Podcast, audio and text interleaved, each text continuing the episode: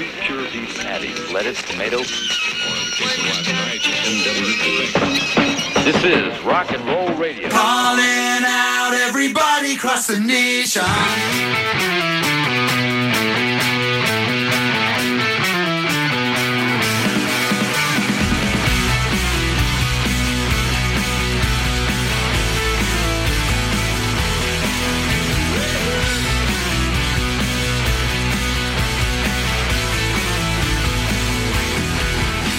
To mingle with the scum. uh, Working hard on my bubble gum. I used to do a lot of dumb. Venga, vamos con este marcador de viernes que tenemos mucha tarde y muchísimo deporte que contar todavía. Enseguida está por aquí Ana Borges porque vamos a tener una horita cargada de información antes de que se siente Pablo López y también Israel Raiz para contaros todo el deporte que vamos a tener en directo. No está nada mal el menú de hoy. Empiezo, por si alguien no se ha enterado, con la terrible noticia que sucedió ayer. Bueno, por las consecuencias eh, no se iban a hacer esperar. Hoy en lo deportivo también tenemos que comunicar, ya lo hemos seguido contando durante toda la tarde, que hay dos partidos de liga que se aplazan. El incendio en Valencia, que además ha dejado varios fallecidos y varios heridos, ha obligado al aplazamiento, así lo han requerido los clubes de la ciudad, de ese Granada, Valencia y también del Levante Andorra. Por cierto, chapó tanto Granada como al Andorra que se han solidarizado con los equipos de la capital del Turia y no han puesto ni un solo pero al aplazamiento de estos dos partidos que todavía a estas horas no tienen fecha, no sabemos cuándo se van a jugar, luego estaremos allí en Valencia con Javi Lázaro con la última hora que ha dejado este incendio también en clave deportiva. Esta es la mala noticia del día, lógica también por otra parte, al menos eso pienso yo. Y en lo deportivo sigue el fútbol, tenemos hoy jornada de liga, va a arrancar la número 26 ya y tenemos un buen partido, partidazo en el Real Arena con ese Real Sociedad Villarreal. Enseguida me voy a ir para San Sebastián porque allí tenemos la última hora, las 9 de la noche os van a contar el partido aquí en marcador y por supuesto hoy es un día señalado en marcador en clave fútbol femenino después del cambio de sede, la Nations League que arranca hoy para la selección española en la Cartuja. Tenemos partido vital primero por un nuevo título en el que deberíamos ser favoritas, ya sabemos que no vamos a tenerlo nada fácil ante una rival que ya nos lo puso complicado en el Mundial como es Países Bajos, pero es que además de la Nations League tenemos en juego un billete a los Juegos Olímpicos, a los Juegos de París. Es verdad que con el tema del cambio de sede podíamos pensar que tal vez se iba a quedar un poco frío el ambiente, pero enseguida me voy para allí, para Sevilla, con Pablo Parra, porque ya me ha estado comentando que hay ambientazo, que hay ilusión por ver a la selección española y por supuesto te lo vamos a contar aquí en este marcador de viernes. Este es el menú que tenemos hoy, por supuesto también con todas las últimas horas de los equipos de primera división. Tenemos que hacer la previa de una jornada de liga apasionante. Ha hablado Xavi, por cierto, ha dicho que todavía confía en pelear la liga. Vamos a ver cómo le va al Barça en esta jornada y al Madrid con eh, un recibimiento al Sevilla y con homenaje a Sergio Ramos, que vuelve a la que fue su casa. También pendientes de la previa del resto de equipos con el Atleti, que tiene un montón de bajas y también el partido de Copa en mente. Todo esto lo repasamos enseguida con Ana Borges, que se pasa por aquí, por el estudio. Enseguida vamos con ese informativo 360 y seguimos en marcador en la radio del deporte.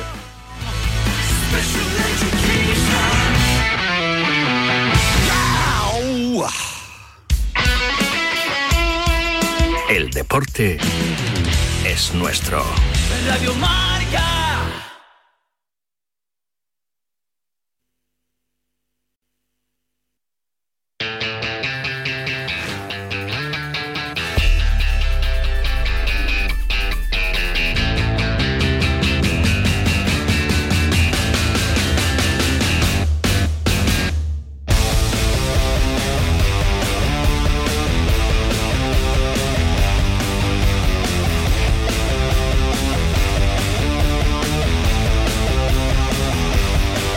Seguimos en marcador, como os acabo de decir, tenemos una hora de radio con muchísimo que contar por delante, así que ya está aquí en el estudio Ana Borges, ¿qué tal? Muy buenas. Buenas tardes. Empezamos por lo que hemos comentado, capítulo extra deportivo porque cancelan la actividad en la comunidad valenciana por respeto a los fallecidos en el incendio de este jueves en el barrio del Campanar. De esta forma, los partidos entre Granada y Valencia y Levante Andorra quedan aplazados.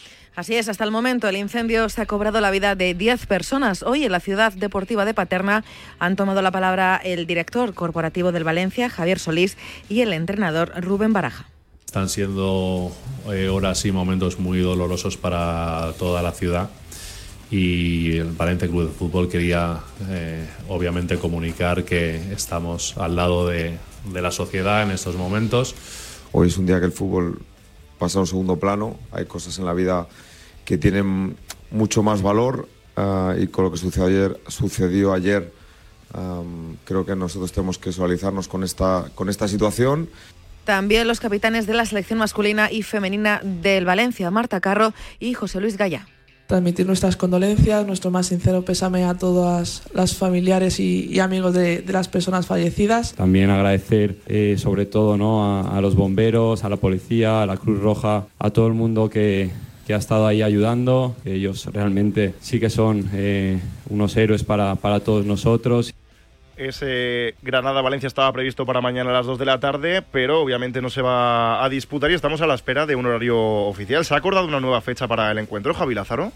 Todavía no, o por lo menos no hay una oficialidad clara de cuándo será el partido que tiene que recuperar el Valencia. Estaba previsto ese Granada-Valencia para mañana a las 2 y queda aplazado, obviamente, como recuerdo al de momento esas 10 víctimas mortales que ayer se llevaba por delante el incendio del barrio de Campanar. Por ello, el Valencia hoy también ha sacado a sus capitanes, al entrenador del primer equipo y al director corporativo para dar un mensaje público, obviamente de condolencias para los afectados, tanto obviamente la familia de los fallecidos como los propios heridos que ya prácticamente están fuera de los hospitales. El Valencia y el Granada ya empiezan a trabajar en una nueva fecha para poder disputar el partido, que probablemente pueda ser la próxima semana. Se planteó el lunes, también el miércoles. Veremos cuándo llega la oficialidad, pero tiene más pinta de que será el tercer día de la semana que el primero de ellos. Veremos un poco eh, lo que puede suceder, lo confirmaremos y lo contaremos en la sintonía de Radio Marca. También el presidente del gobierno, Pedro Sánchez, ha querido mandar un mensaje de solidaridad a las víctimas trasladar nuestra solidaridad, nuestro cariño y nuestra empatía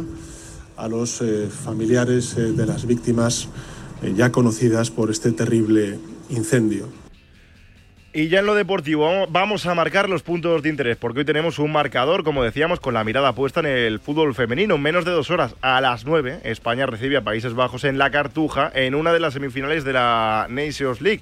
Y por allí está ya Pablo Parra, que además me dice que hay un ambiente espectacular en los aledaños del estadio. Parra. Sí, ese es cierto, Marcos. Se espera que haya en torno a 14.000 personas hoy en un estadio que podría de nuevo ser talismán para la selección española, cuyos partidos que ha jugado aquí los ha ganado. También lo fue para la masculina en la Eurocopa multisede que tuvo aquí su sede en España y también, por supuesto, en el encuentro de fase de clasificación del Mundial contra Suecia. En este caso, Morata consiguió hacer un gol que ojalá sirva en el día de hoy como precedente para la selección española. Recordamos que es simple la receta para poder pasar y ganar a los Juegos Olímpicos. Si conseguimos la victoria, estaremos en París. Si perdemos ya, dependemos de más resultados. Pero lo importante y lo mollar es lo que haga hoy España contra Países Bajos. Recordamos las ausencias de Teria Belleri y de Alexia Putellas, que son los dos descartes del combinado que dirige Monse Tomé. En un ratito conoceremos un once en el que o bien Laia Alexandri o bien María Pérez formarán en el centro del campo junto a Aitana y junto a Jenny. Si os parece, escuchamos a Irene Paredes mandar este mensaje sobre la ilusión del vestuario de cara a los Juegos Olímpicos. Bueno, independientemente de, lo que hayamos hecho en el, en el pasado, el encontrarte en una semifinal de la Nations League y, a las puertas de unos Juegos Olímpicos, eh, la importancia es de, de 10, evidentemente, nos jugamos mucho. Eh, es la primera vez que tenemos la oportunidad de, de poder luchar, por lo menos estar en, los Juegos. Mm, antes era algo que lo veíamos muy lejano, ni siquiera viable. Ahora se nos ha abierto esta oportunidad y, y, lo queremos lograr y vamos a por ello. En Países Bajos, Berenstein será el principal peligro en un equipo que nos tiene muchas ganas después de haber perdido contra nosotras en el Mundial. Gracias, Pablo. Ayer en la previa del partido hablaba la seleccionadora Monse Tomé. Es cierto que es un partido en el que tenemos un objetivo importante, que es estar en los Juegos Olímpicos eh, creo que al final las experiencias internacionales que han tenido estas futbolistas con el reciente mundial es un bagaje que llevan dentro y esto les hace ser tremendamente competitivas Por su parte, la jugadora Marina Candentey sabe que hay mucho en juego y que no será fácil. Un partido otra vez de vida o muerte, que hay mucho en juego y al final eh, con Holanda siempre es la, con Países Bajos, perdón, siempre es un partido muy abierto, que ellas también quieren tener el balón, con muchos espacios, muchos duelos y yo creo que esos son partidos bonitos de ver y también bonitos de jugar y seguro que, ellas pues van a poner la misma intensidad, las mismas ganas y yo creo que será un partido muy, muy atractivo de, ver y de jugar también. Las palabras de Mariana Caldentey en Marca. Nos enfocamos ahora sí en la Liga y arrancamos con la pelea en la parte alta. Este sábado el Barcelona recibe al Getafe a las 4 y cuarto. A Xavi Hernández no le ha gustado el horario del partido, ya que el Barça jugó el miércoles y prácticamente abre la jornada de liga, pese a que a la semana que viene no tiene partido intersemanal. Alejandro Segura. Sí, y es que el equipo de Xavi Hernández, si gana contra el Getafe, dormirá segundo hasta el lunes, porque el Girona juega el lunes a las 9 de la noche contra el Rayo Vallecano, así que objetivo principal ganar el partido contra el Getafe mañana a las 4 y cuarto, dormir segundo tanto sábado como domingo y meterle un poco de presión al Real Madrid ya que se pondría a 5 puntos del equipo de Carlo Ancelotti. Hay que recordar las cuatro bajas que tiene Xavi Hernández para el encuentro de mañana contra los azulones. No recupera a ningún futbolista que está lesionado, más allá de Gaby y de Alejandro Valde, que son lesionados de larga duración. No se recuperan ni Marcos Alonso ni Ferran Torres con el futbolista de Follos. Xavi Hernández ha dicho que esta semana no entra en la convocatoria, una convocatoria que conoceremos mañana por la mañana, pero que la semana que viene veremos cómo evoluciona y si puede jugar el partido del siguiente fin de semana de la siguiente jornada. Se espera lleno absoluto en el Estadio Olímpic Lluís Companys, un Barça que está en una dinámica positiva, empatando contra el Nápoles y ganando su partido de liga y a partir de ahí Robert Lewandowski sigue en racha. En los últimos cuatro partidos el delantero polaco ha marcado cinco goles y mañana se presume que será nuevamente titular, aunque se esperan algunos cambios ya que hay algunos jugadores que acabaron muy fatigados el otro día en Nápoles. Un Barça que viene de semana de Champions, como dice Segura, ante el Nápoles, ese empate pero con buena imagen. ¿Crees que Europa puede servir para que se lo crea el equipo de Xavi o piensas que volveremos pronto a ver una imagen pobre del conjunto culé, David Sánchez? Es que no creo que el Barcelona cambie mucho en tres semanas y sí que tengo la sensación de que el Nápoles con cambio de entrenador mejorará de aquí a 30 días, de aquí a tres semanas cuando sea la vuelta en, en Montjuic, con lo cual soy bastante pesimista. No creo que Europa vaya a cambiar la dinámica del juego y del fútbol del, Barcelona y tengo la sensación de que el Barcelona será parecido al que veamos en Montjuic al que vimos en Nápoles y tengo la sensación de que el equipo italiano mejorará, con lo cual tengo la sensación de que va a tocar sufrir si es que al final pasa el Barcelona. También ha hablado Xavi sobre las opciones de Liga. No, la, ja vaig dir, a la Lliga, fins que matemàticament eh, puguem, la lluitarem. I crec que són dos punts importants que, que vam treure al Madrid, tres al Girona. Eh, bé, doncs... Pues Xavi confiado en que va a luchar la Liga. ¿Tú eres de los que todavía piensa que hay Liga, Joan Prats? En condiciones normales diría que con 13 jornadas por disputarse el Barça 8 puntos y el Girona 2 puede haber liga. Pero los números no lo son todo en esto del fútbol y muchas veces las sensaciones nos acercan a una realidad más veraz para poder contestar a este tipo de dudas. Uno ve al Girona y ve un equipo al que se le acaba el fuelle. Oye, que ha sido impresionante ¿eh? y que seguro que va a seguir compitiendo hasta donde pueda y un poco más. Solo por el gran trabajo de Mitchell y el gran eh, proyecto deportivo que tiene. Y después también vemos al Barcelona eh, del más pendiente de ganar el relato en rueda de prensa que de dar soluciones en el campo Xavi Hernández y entonces se da cuenta de que esas malas sensaciones dan respuesta a la, a la, pregunta que me formuláis. Así que lo veo muy difícil y tampoco es que vea al Madrid para echar cohetes y soy incluso de los que piensa que puede llegar a pasarle factura a las bajas que han sido protagonistas durante toda la temporada, pero claro, el nivel de gestión y de cohesión como equipo está a años luz de sus rivales. Pero ya sabéis, esto es fútbol y supongo que esa es la gracia, puede pasar de todo, pero bueno, sinceramente lo veo complicado. Y el Barça tendrá delante a un Getafe que está cómodamente posicionado en mitad de la tabla. Los azulones son décimos con 34 puntos a 17 del descenso y a 5 de la séptima plaza que podría dar un cupo para la Conference League. Fran González, cuéntanos. Sí, de hecho quiere hacer el 3 de 3 este fin de semana el equipo azulón frente al Barça. Con ese doble empate a uno fuera del Coliseum la pasada semana frente al Villarreal, con ese tanto de Nemanja Masimovic y con esa igualada también a uno mismo resultado frente al Real Betis Balompié con protagonismo para Mason eh, Greenwood. Tanto Nemanja Masimovic como Mason Greenwood van a estar mañana en ese 11 titular, salvo sorpresa en Montjuic frente a los culés. Pero antes de repasar a los nueve protagonistas más que saltarán frente al combinado dirigido por Xavi Hernández, refresquemos las bajas. No viaja con el equipo, el lesionado para toda la temporada Mauro Arambarri, ni tampoco Jordi Martín con eh, molestias en el hombro. Si fuera un partido vital, sí que hubiera forzado el cuerpo técnico, pero no lo ha considerado así el eh, Getafe. David Soria será el guardameta en el lateral derecho entre Yené y Juan Iglesias. Habrá un puesto y si Yené es lateral, el central será Gastón Álvarez que acompañará a Omar Alderete. Lateral zurdo para Diego Rico, doble pivote. Mencionábamos a Maximovic. También hay que hacerlo con Luis Milla, protagonista ayer, de hecho, en directo Mar en el costado derecho aparecería la figura de José Ángel Carmona y más que un 4-4-2 podría ser un 4-2-3-1 con eh, Mason Greenwood en la media punta, en el costado izquierdo Jaime Mata y en la delantera Borja Mayoral. Los azulones, por cierto, ya están en la ciudad condal para el partido de mañana. También señaladísimo el partidazo del domingo a las 9 de la noche en el Bernabéu, Real Madrid-Sevilla. Rudiger entrena con el grupo y está listo, mientras que José Lu tiene una lesión que le tendrá alejado de los terrenos de juego alrededor de tres semanas. Carlos Vicente Gómez.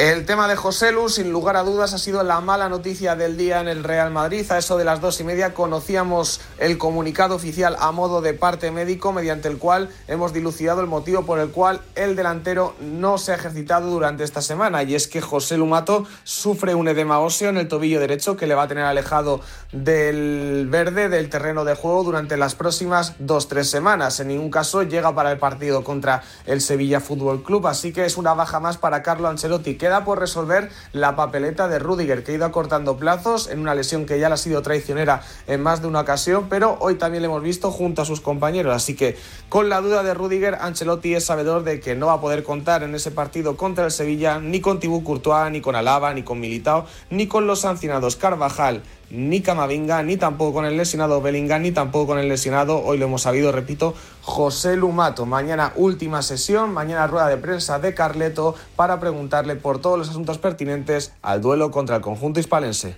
En el Madrid los focos también se han dirigido esta semana a Tony Cross. Anunció que volverá a ir con la selección alemana, pero lo que sigue en el aire es su continuidad en el Real Madrid. ¿Crees que el alemán terminará renovando con el club blanco, José Feliz Díaz?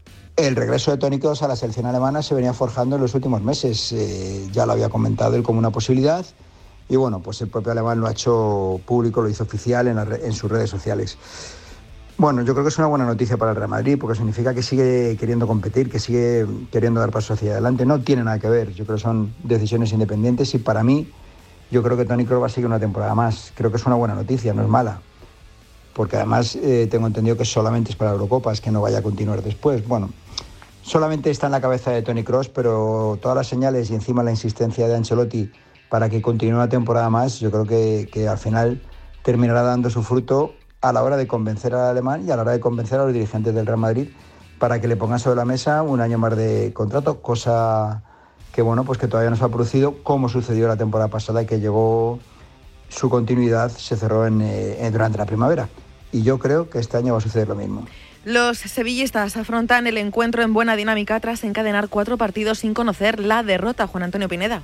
¿Qué tal? Buenas tardes. El Sevilla buscará el domingo frente al Real Madrid en el Bernabéu seguir con esa línea continuista de buenos resultados, ocho puntos de los últimos 12 disputados que le han permitido alejarse de los puestos de descenso. Un partido muy especial para Sergio Ramos, que va a volver a la que fue su casa durante 16 temporadas. Hace dos años y medio que se marchó al Paris Saint Germain y desde entonces no se ha enfrentado al eh, Real Madrid en el Bernabéu. En lo deportivo, el Sevilla no va a poder contar con Marcos Acuña, el jugador argentino tiene una lesión muscular. En cambio, recupera a Lucas Ocampos, que se perdió el último choque de liga ante el Valencia en Mestalla. El esquema va a seguir siendo el 3-5-2, habitual ya de Quique Sánchez Flores, apostándolo todo a la pareja atacante formada por Youssef Enesiri e Isaac Romero, buscando esa efectividad de cara a portería contraria para romper una racha muy larga sin ganar frente al Real Madrid en su casa. El entrenador de los nervionenses, Quique Sánchez Flores, habla de la vuelta de Ramos al Bernabéu yo creo que va a disfrutar.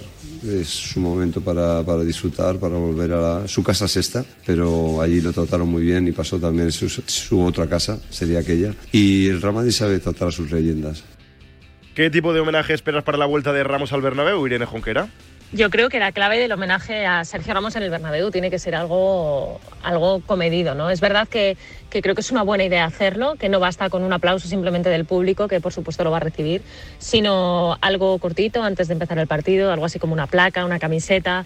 Me imagino que algo que no perturbe mucho lo que es el- la concentración para luego el encuentro, pero, pero sí algo que por supuesto haga gala de los valores que tiene el Madrid y de todo el tiempo que ha pasado el, eh, Ramos en el Real Madrid, que para mí es una leyenda, sin duda.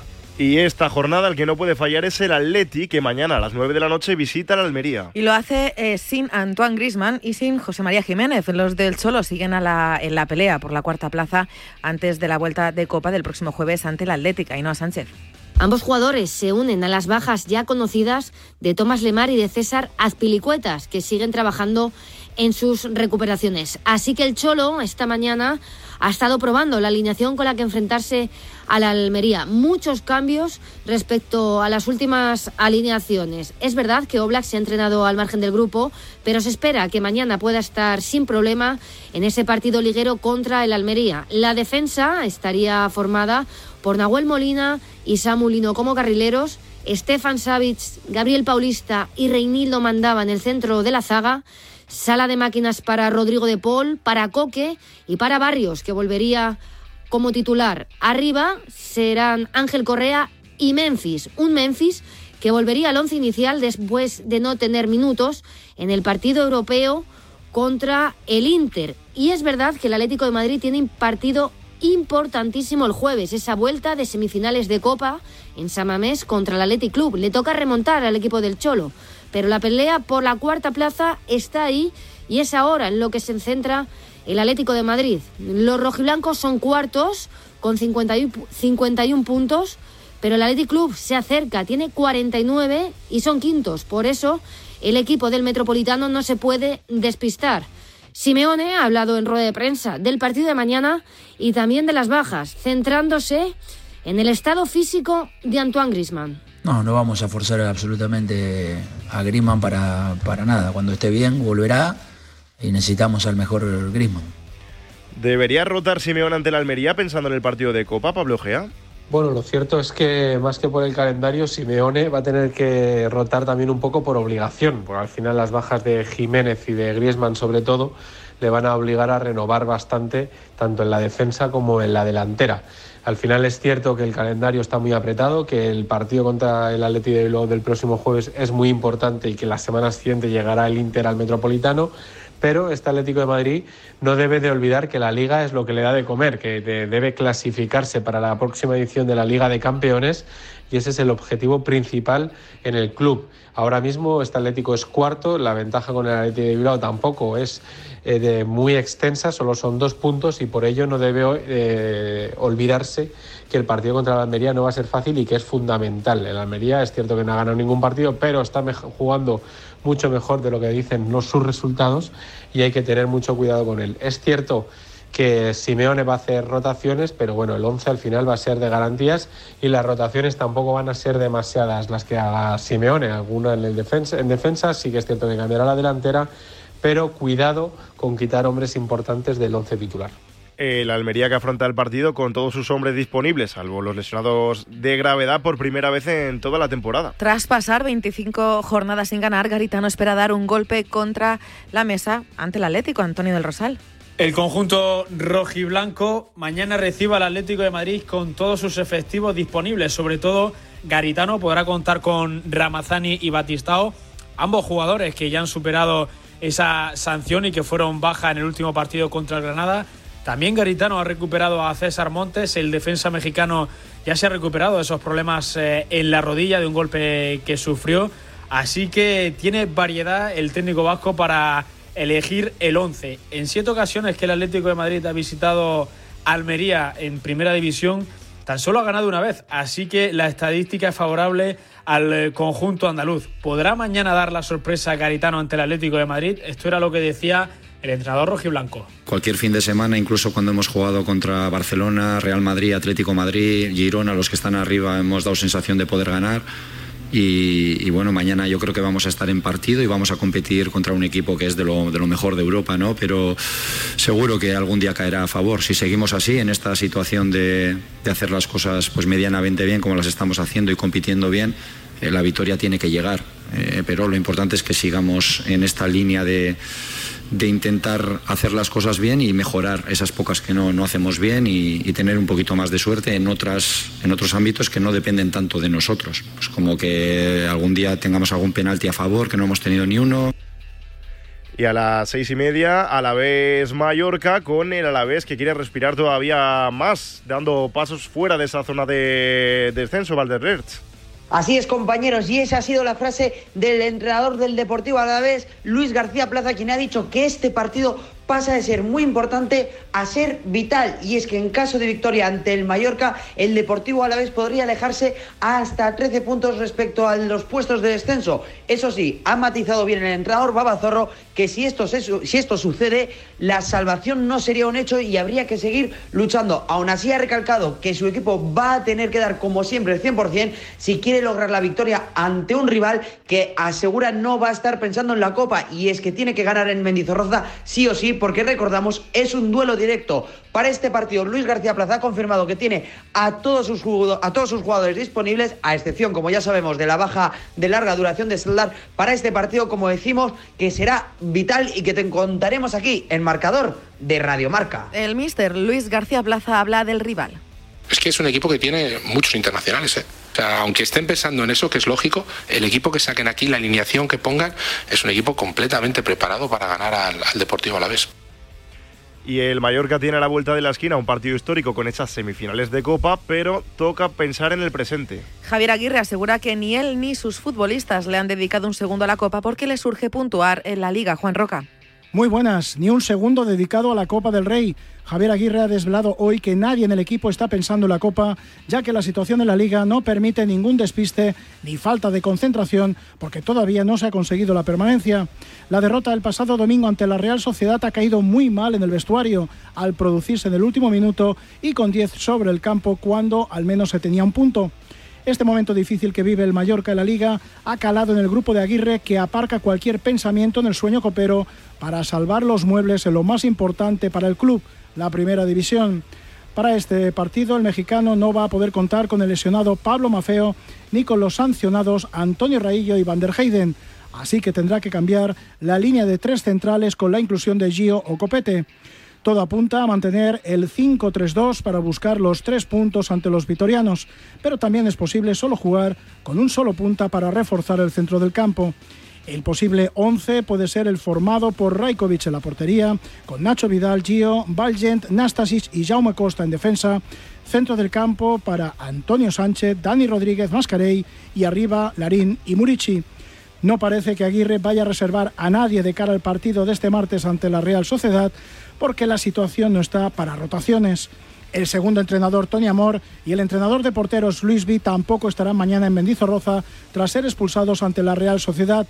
Todo esto se suma al médico del equipo que tampoco viajará al estar sancionado. Javier Aguirre se ha reunido con su cuerpo técnico para frenar tanta expulsión de sus ayudantes en cada partido de liga. Son las siete y media, seis y media en Canarias. Mucho que contarte todavía en este informativo 360 de marcador. ¿Qué tal, vecino? Oye, al final te has puesto la alarma que te recomendé. Sí, la de Securitas Direct. La verdad, es que es fácil que puedan colarse al jardín saltando la valla. Y mira, no estábamos tranquilos. Lo sé. Yo tuve esa misma sensación cuando me vine a vivir aquí. Protege tu hogar frente a robos y ocupaciones con la alarma de Securitas Direct. Llama ahora al 900-103-104. Recuerda, 900-103-104. Las apuestas de goles llegan a Radio Marca.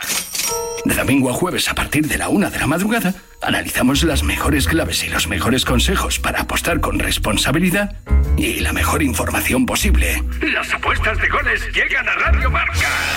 Con Pedro Pablo Parrado y Javi Amaro.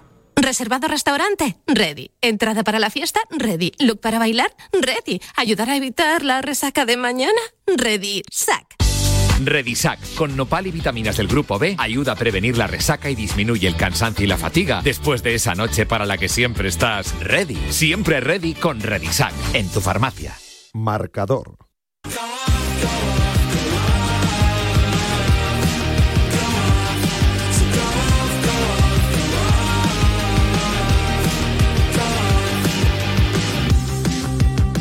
El domingo a las seis y media tenemos Las Palmas Osasuna. ¿Cómo llega el conjunto canario, Cristian Santana?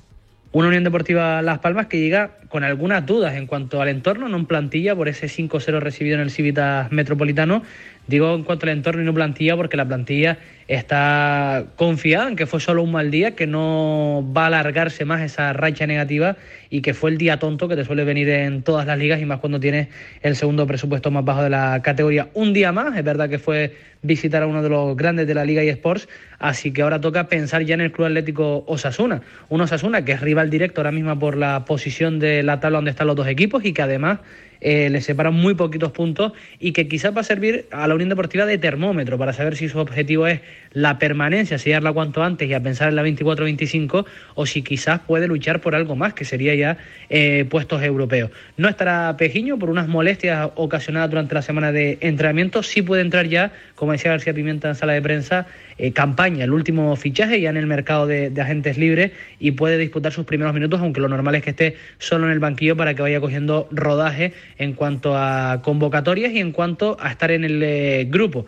Tampoco estará eh, a priori Eric Curbelo recuperándose de una lesión y tampoco Álvaro Lemos. El que no se podrá contar será Maxi Perrone que acumula tarjetas, entonces será baja para el partido. Con todo ello, parece que va a volver Alberto Moleiro a la titularidad, también Julián Araujo y una Unión Deportiva Las Palmas que va a presentar en el Estadio Gran Canaria una entrada envidiable porque la afición quiere confiar en que el objetivo no es solo la permanencia. Por su parte, Osasuna quiere prolongar su buen momento y tratar de poner tierra de por medio con los puestos de abajo. Van con tres bajas seguras y dos dudas, Iñaki Fiordia. Sí, así es. Después de dos jornadas logrando la victoria, Osasuna quiere seguir escalando posiciones y buscar ese tercer triunfo consecutivo que le permitiría soñar también con esos puestos de Europa y mirar a esa séptima plaza que de momento ocupa el Betis. Eh, los cambios en defensa y sobre todo un ante Budimir más que acertado han sido claves en estos últimos encuentros. El croata es el pichiche de Osasuna. Eh, 13 goles en lo que lleva de temporada y está siendo además uno de los jugadores eh, destacados. Pero como decimos, el partido del domingo puede suponer también ese salto importante para el equipo navarro de mirar hacia arriba con la permanencia casi casi asegurada y poder soñar, ¿por qué no?, en ese puesto de Conference League que de momento ocupa el Real Betis Balompié. En lo deportivo, destacar que hay varios jugadores entre algodones, es el caso de Rubén Peña, de Juan Cruz, veremos también si entra o no finalmente Jesús Areso, que ha estado con una sobrecarga muscular en los últimos días, y destacar la ausencia, eso sí ya confirmada, de José Arnaiz, que se ha perdido los últimos partidos, también la de David García, una baja más importante que vio la quinta cartulina amarilla en el partido de la última jornada frente al Cádiz. Veremos si Osasuna es capaz de enlazar esas tres jornadas consecutivas ganando, algo que sería también muy importante para coger confianza, como decimos, en esta recta final de la temporada. También estaremos muy pendientes a las 4 y cuarto del Betis Athletic Club. Un Betis que llega muy tocado tras la eliminación europea de anoche, Agustín Varela. ¿Qué tal? Muy buenas. El Betis va a llegar muy tocado al partido del próximo domingo anímicamente después del enésimo varapalo, del enésimo ridículo en competición europea tras caer eliminado ayer. El equipo se ha quedado en Zagreb hoy haciendo noche, ha entrenado también y hasta esta tarde no va a llegar. Van a ser numerosas las bajas que va a tener el Betis, entre ellas Sócrates, Roca y Miranda por sanción, más allá de los lesionados. Larga lista con Isco, con Ayoce, con Guido, con Bacambú, futbolistas que no pueden estar y va a recuperar a gente también importante como Germán Pechela en el centro de la defensa y también Fornals eh, o Chimi Ávila, jugadores que no están inscritos en la lista europea. Va a haber cambios en el 11 en el conjunto verde y blanco que va a buscar lógicamente un triunfo que le mantenga en esa lucha por las plazas europeas de cara a la próxima temporada. Mañana último entrenamiento y rueda de prensa de Manuel Pellegrini premia, previa a ese choque ante el Athletic Club de Bilbao. Es que el batacazo que se pega ayer el Betis es importante, porque primero cae de Europa League, la Conference, tal vez no era la competición que más les apetecía a los béticos, pero es cierto que era una oportunidad mm, increíble para que el Betis hiciera algo importante en Europa. Eh, lo hablábamos ayer en Marcador Europeo, tal vez la oportunidad más grande que tenía el conjunto verde y blanco para pelear por un título europeo y se le ha escapado. En fin, un Betis que no anda fino. Vamos a preguntar cuáles son los principales problemas de este Betis, Nahuel Miranda.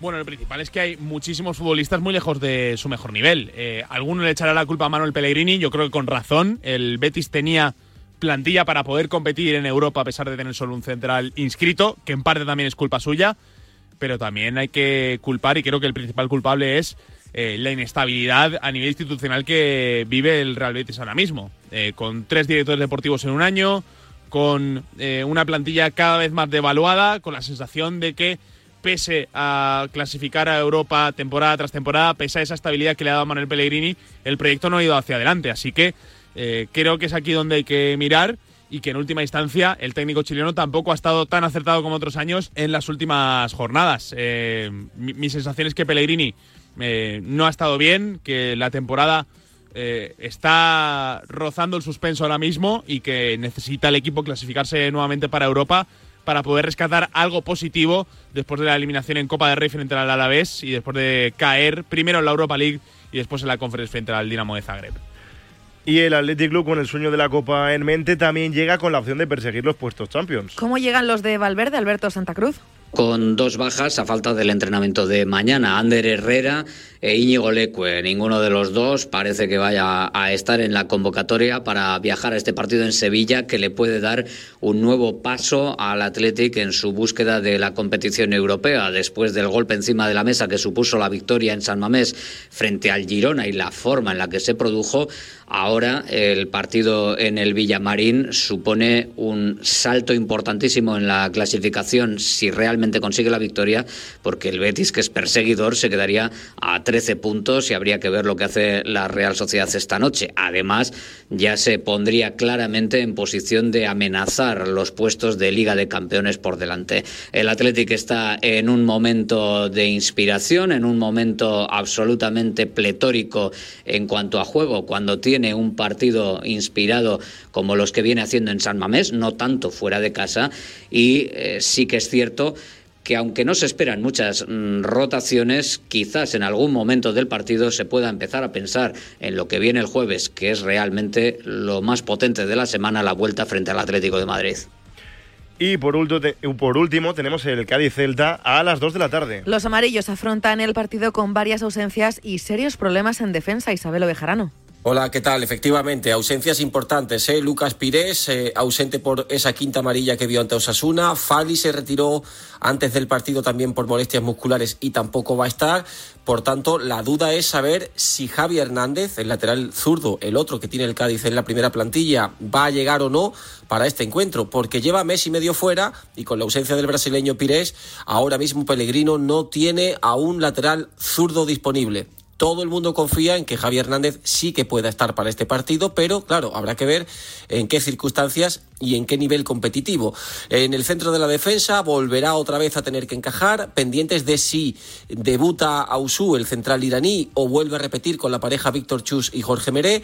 Por tanto, insistimos en defensa el Cádiz, con muchísimos problemas en el partido más importante de la temporada, con un lleno absoluto ante el Celta de Vigo. Con lo mal que está el Cádiz, con lo mal que está el Celta. Si el Cádiz gana, sale del descenso. Y al filo del abismo el Celta, que tras caer in extremis ante el Barça en la pasada jornada, llega otra vez justito con la zona roja. Tres puntos le separan de la zona de descenso que marca su rival. ¿Cómo afronta el Celta el partido que tiene este domingo, José Ribeiro? Partido muy importante, el del Celta este domingo en Cádiz. Está afrontando, diría yo, el equipo de Rafa Benítez el tramo decisivo de la temporada porque tiene por delante dos encuentros contra rivales directos en esa zona baja de la tabla. Primero Cádiz y después la jornada siguiente será recibir eh, a la Almería en Abanca Balaídos. Y de ahí que se esté generando muchísima expectación en torno a este encuentro en el Lugo Mirandilla el domingo a las 2 de la tarde, partiendo de la base de que a pesar de que el Celta perdió en el último partido, dejó buenas sensaciones contra el Fútbol Club Barcelona. Tiene bajas Benítez, eso sí, para este fin de semana, para este duelo contra el Cádiz. En defensa, Mijailo Ristich, lesionado, rotura de fibras. También Carlos Dotor, que sigue de baja por una pubalgia que le está generando muchos problemas. Y el que se ha recuperado es Carlos Domínguez. ¿eh? En el día de hoy le daban el alta al joven central vigués, que estará disponible para el domingo. Parecía que no llegaba, pero esa elongación evolucionó bien y, y está disponible Carlos. También Manquillo, que causó baja en el último partido, recuperado para la causa de cara a este domingo. Y quizás lo más importante en la parcela ofensiva, Jonathan Bamba está de vuelta el Costa Marfileño después de estar con la selección Costa Marfileña en la Copa África, campeón de la Copa África, Jonathan Bamba podría reaparecer este fin de semana en la Liga EA Sports, en ese duelo lo recordamos a las 2 de la tarde el domingo contra el Cádiz en el nuevo Mirandilla.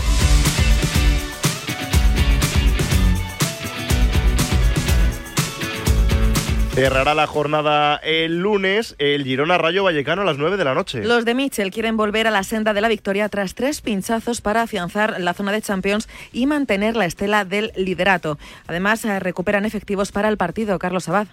Hablando de enfermería, el Girona podría recuperar para este partido ante el Rayo a David López, que lleva fuera de los terrenos de juego dos meses, y también a Daily Blin, que se perdió Samamés por un golpe en el pie. Además, recupera también a Jan Couto, que no estuvo en Bilbao por acumulación de tarjetas, y otro hombre que vuelve, y no menos importante que los jugadores, es Michel Sánchez, que también estuvo ausente en las dos derrotas sufridas por el equipo. Todos ellos se han perdido la parte más dura del calendario y que ha supuesto un balance de uno de 9. Ahora por delante tiene el Rayo Vallecano en casa para intentar volver a la senda de la victoria y pelear en este último tercio de la temporada por el objetivo de la Champions. El Athletic ya se ha puesto a 7 y ahora tocará luchar con los Leones desde la distancia por estar en la máxima competición europea la temporada que viene.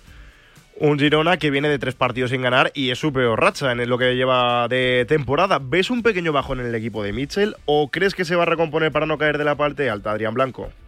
Es evidente que el Girona de Mitchell ha perdido frescura en su juego y que salió muy tocado a nivel futbolístico y emocional de la derrota en el Santiago Bernabéu que al final lo puso frente al espejo y le demostró que la lucha por la liga realmente no era su pelea, como reconoció el propio Mitchell en la rueda de prensa posterior a aquel encuentro ante el Real Madrid. Pero aún así confío en que el equipo remonte el vuelo, recupere sensaciones y vuelva a recuperar un nivel bueno de fútbol y de goles sobre todo en el área rival, porque el otro día en San Mamés cometió muchos errores atrás, algunos de ellos no forzados, que demuestran que el equipo está atravesando un momento difícil después de conseguir o de estar haciendo, mejor dicho, una temporada de ensueño. Pero viendo el calendario de partidos que tiene por delante y sabiendo lo que ya ha dado este equipo, confío en que el Girona de Michel siga ofreciendo un nivel muy alto lo que resta de temporada y que pelee fuertemente por estar la próxima temporada en Champions. Y el Rayo, que viene de dar una buena imagen con el empate ante el Real Madrid, busca estrenar el casillero de victorias con Íñigo Pérez en el banquillo Israel Herraiz.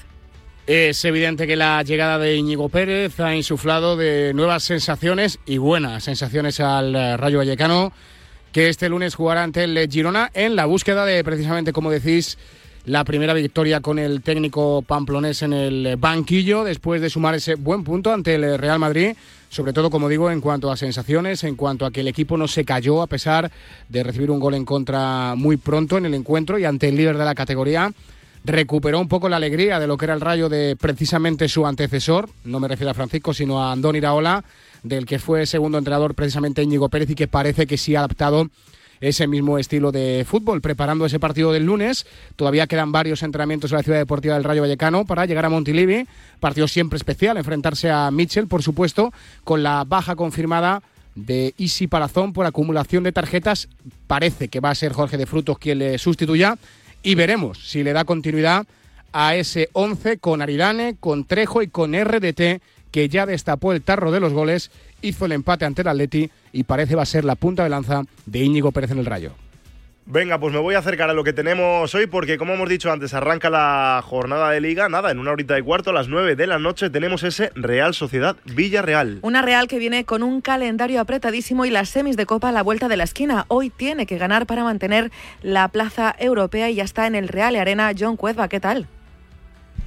Hola Ana, muy buenas. Bueno, pues esperando la alineación de Imanol en una noeta ahora mismo absolutamente vacío, en un partido que va a estar marcado por la huelga de animación y de entrada al estadio, porque se va a quedar fuera la bulchada y en principio va a estar vacía la grada Aitor Zabaleta, en un día donde yo creo que el socio va a tener que hacer un esfuerzo por responder, climatología terrible, ahora mismo en Donosti mucho frío, mucha lluvia, mucho agua y vamos a ver cómo responde el público y el resto del estadio hoy ante la huelga de la grada de animación que tiene convocada una propuesta, una protesta, mejor dicho, en 15 minutos fuera del estadio por dos detenciones producidas el pasado martes por dos eh, miembros de esa peña de la Real detenidos tras los incidentes del partido entre la Real y el Benfica del, pasado mes de noviembre.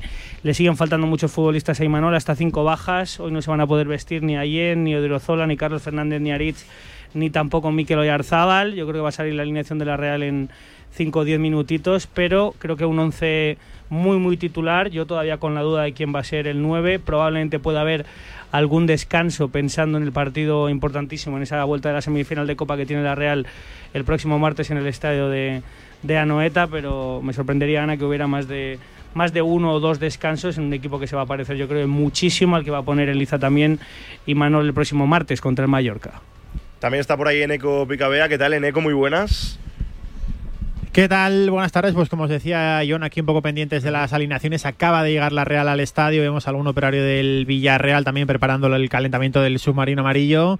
Y en esto de la gran animación nos hemos fijado nada más entrar en que ya hay un aficionado sentado ahí cuando queda todavía más de una hora. El primero en entrar ya ha encontrado sitio. Viene Marcelino, un campo en el que todavía no ha perdido en competición liguera. Sí lo hizo en Copa con el Villarreal, pero lo dijo ayer en sala de prensa. Se me ha dado bien la Real.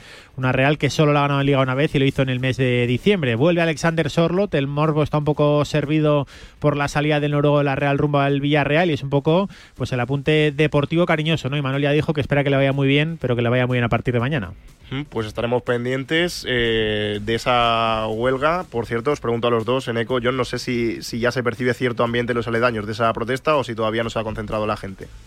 No, no, muy poquito todavía. Ya te digo que la protesta es fuera y que nosotros estamos ya dentro del, estadio. Vamos a ver también qué pasa un poquito en el Villarreal, que hay la duda de si Femenía, que ha viajado, puede ser titular en el lateral derecho. A ver quién va a jugar también en el lateral izquierdo. Viene Alberto Moreno Cuenca ese morbillo que te decía en eco de, de ver a Sorlot, que solo ha hecho dos entrenamientos en toda la semana como titular, o al final, pues probablemente, que es lo que parece, entrando desde el banquillo para que jueguen con Gonzalo Guedes y Gerard Moreno arriba. No gana la Real en casa mm, desde el pasado 26 del mes de noviembre, o sea que va a hacer tres meses.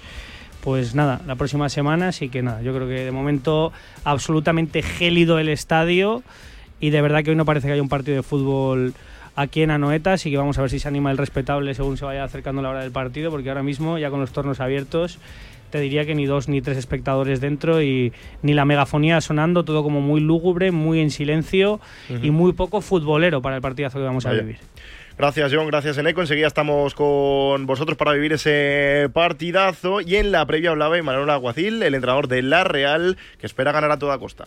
Y eso que, los últimos resultados en casa no han sido los mejores, pero no tengo, no tengo ninguna duda es que tanto los jugadores como yo es que tenemos unas ganas eh, tremendas de, bueno, de, ganar de, una santa vez en casa, de poder brindar un, buen partido, que haya goles. Eh, pero como le he dicho antes a Sier, eh, mañana es que no me importaría jugar, jugar mal y ganar para que el aficionado se vaya, se vaya contento. Enseguida me voy con la última hora del Villarreal, que es el rival de la Real Sociedad, pero la actualidad manda, me voy a Sevilla, la Cartuja, Pablo Parra, ya tenemos 11 de ese partido entre España y Países Bajos. Sí, Marcos, efectivamente, y es el que contábamos en sintonía de Radio Marca, eso de las seis y media de la tarde, Catacoy entre maderas, Ona Valle y Olga Carmona en los laterales, Laia Codina e Irene Paredes en eh, zona defensiva, Tribotazo con Laia Leisandri como sustituta de Tere Belleira, Jenny haciendo de Alexia y Aitana haciendo de Aitana. Arriba, Mariona Caldentey, Atenea del Castillo y Salma Parayuelo. ¿Qué tal el ambiente a estas horas, Parra, la Cartuja? Bueno, pues la verdad que como te decía anteriormente hay buen ambiente. Yo creo que vamos a estar cerca del récord de la Rosaleda, pero evidentemente esto es un estadio de 60.000 personas. Esto es gigantesco, Marcos, y cuando además cambias la sede dos semanas antes del partido, evidentemente esto no ayuda. No soy demasiado optimista con la gente que vaya a venir. Yo me daría con un canto en los dientes con más de 20.000 aficionados en el día de hoy en este que es el partido más importante de la selección española en suelo español. Así que poquito a poco se va a ir llenando esta cartuja a falta de una hora y diez para que arranque el partido. Gracias, Parra. Enseguida estamos contigo. Nos habíamos quedado pendientes de la liga. Tocaba hablar del rival de la Real Sociedad. Sí, el eh, Villarreal, que de cara al partido ante la Real Sociedad recupera a dos de sus jugadores, Mario Reyes. El Villarreal podría contar esta noche con el defensor Eric Belli, pero mantiene ciertas dudas con el delantero Alexander Sorlot para presentarse en la Real Arena y tratar de infundar dudas en las aspiraciones coperas del equipo de Imanol. La plantilla de Marcelino García Toral tenía tanto al zaguero francés como al atacante noruego entre algodones. Aunque Bailly apunta a fijarse en el once inicial, el míster deberá decidir adelante por Sorlos o por el portugués Gonzalo Guedes, quien ha jugado cinco partidos y marcado un gol desde su llegada a Villarreal. Luego los zagueros Jorge Cuenca y Kiko Femenía llegan apercibidos a una cita con toque europeo, enfrentándose a una Real Sociedad de Champions y tras conocer que el submarino amarillo jugará contra el Olympique de Marsella en los octavos de final de la Europa League. No obstante, en liga, la realidad es que los Groguets necesitan la victoria para acercarse más a asegurar la permanencia en primera división. Mira, pues precisamente esto que comentas, Mario, acaban de salir ahora mismo los horarios oficiales de ese partido del Villarreal en la Europa League. La ida ante el Olympique de Marsella será jueves 7 de marzo a las 9 de la noche en Francia, en Marsella, y la vuelta en Villarreal, jueves 14 de marzo a las 7 menos cuarto en el estadio de la Cerámica. Y Marcelino que le dedicaba estas palabras a su rival de mañana en la previa del encuentro. ¿Qué equipo hace, desde mi punto de vista, más cosas bien en las diferentes zonas del campo y en las diferentes fases del juego? Yo creo que la Real es uno de los mejores y los mejores de nuestra liga. Y toca hablar de segunda la vigésimo octava jornada de la Liga Hypermotion. Abre hoy con un duelo en la zona alta. Sí, a las ocho y media, Real Valladolid, Oviedo, Jesús Pérez Baraja, cuéntanos. Y es que hay un puesto de playoff en juego entre pucelanos y asturianos en el duelo que les mide esta noche a partir de las ocho y media en el estadio José Zorrilla. El Pucela es sexto, un punto por encima de un Real Oviedo que viene en mejor dinámica que goleó al Burgos el pasado fin de semana y que de la mano de Luis Carrión ha cambiado su cara y de hecho tiene la opción por primera vez en la temporada de asaltar esas posiciones de playoff de ascenso. Los asturianos van a contar, reaparece Colombato, uno de los importantes para el conjunto azul, mientras que en los vallisoletanos también Pet Solano recupera a Marcos André, que ya tuvo minutos ante el Sporting y que podría jugar algo más eh, frente al otro conjunto asturiano. A partir de las ocho y media, en Zorrilla, se espera frío, más de 1.500 oviedistas en la grada para este Real Valladolid-Real Oviedo que pita el colegiado catalán Ábalos Barrera.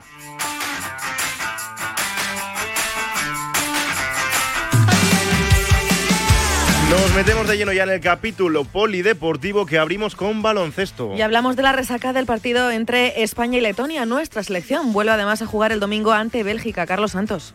Día de trabajo para la selección después de la derrota de ayer en Zaragoza ante Letonia, una selección que ha trabajado por la tarde en Guadalajara antes de poner rumbo mañana a Charleroi para jugar contra Bélgica el segundo partido de ventanas de clasificación para el Eurobásquet 2025. Será además el último encuentro oficial que disputen los de Sergio Scariolo antes del preolímpico del mes de julio en Valencia, así que partido importante por dos cosas, por la clasificación, porque es clave sumar la primera victoria en el el trayecto al Campeonato de Europa y después para ir puliendo cosas de cara al preolímpico. Pendientes de la convocatoria, a la que no va a estar Rudy Fernández por un pequeño problema físico en la concentración y ya veremos si está o no Ricky Rubio, que no confirmó tras el partido de ayer si va a estar o no en ese encuentro ante Bélgica en Charleroi. Una selección complicada, difícil, muy física y que ya nos ganó en el último campeonato de Europa en la fase de grupos en Georgia. Después de la derrota de ayer ante Letonia, toca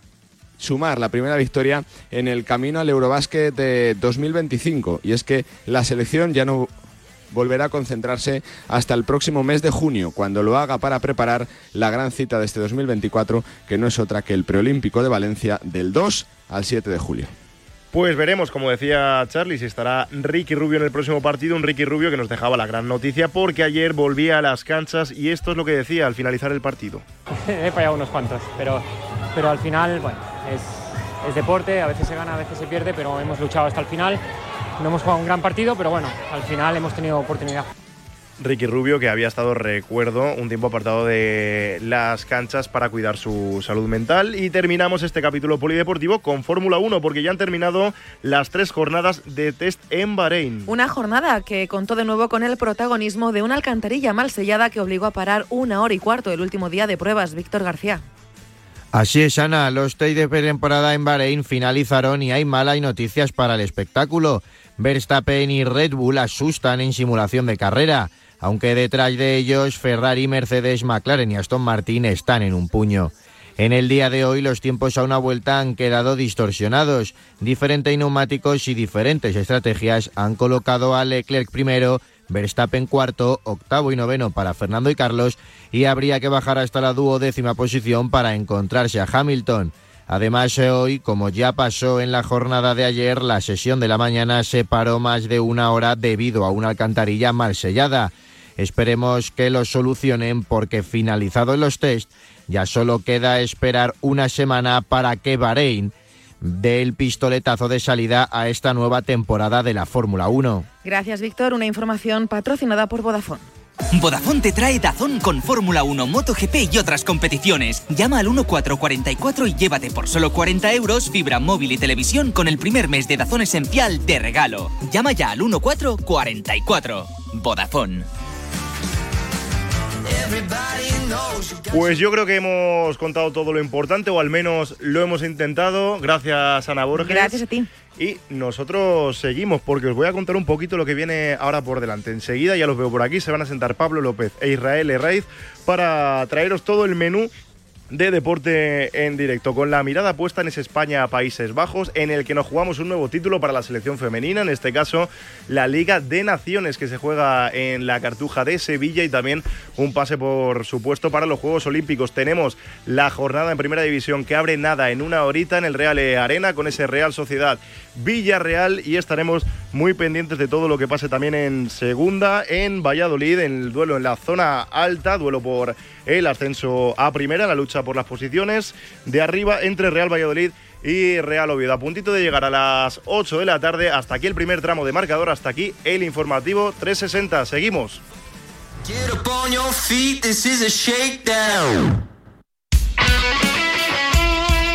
El deporte es nuestro. Radio Marca.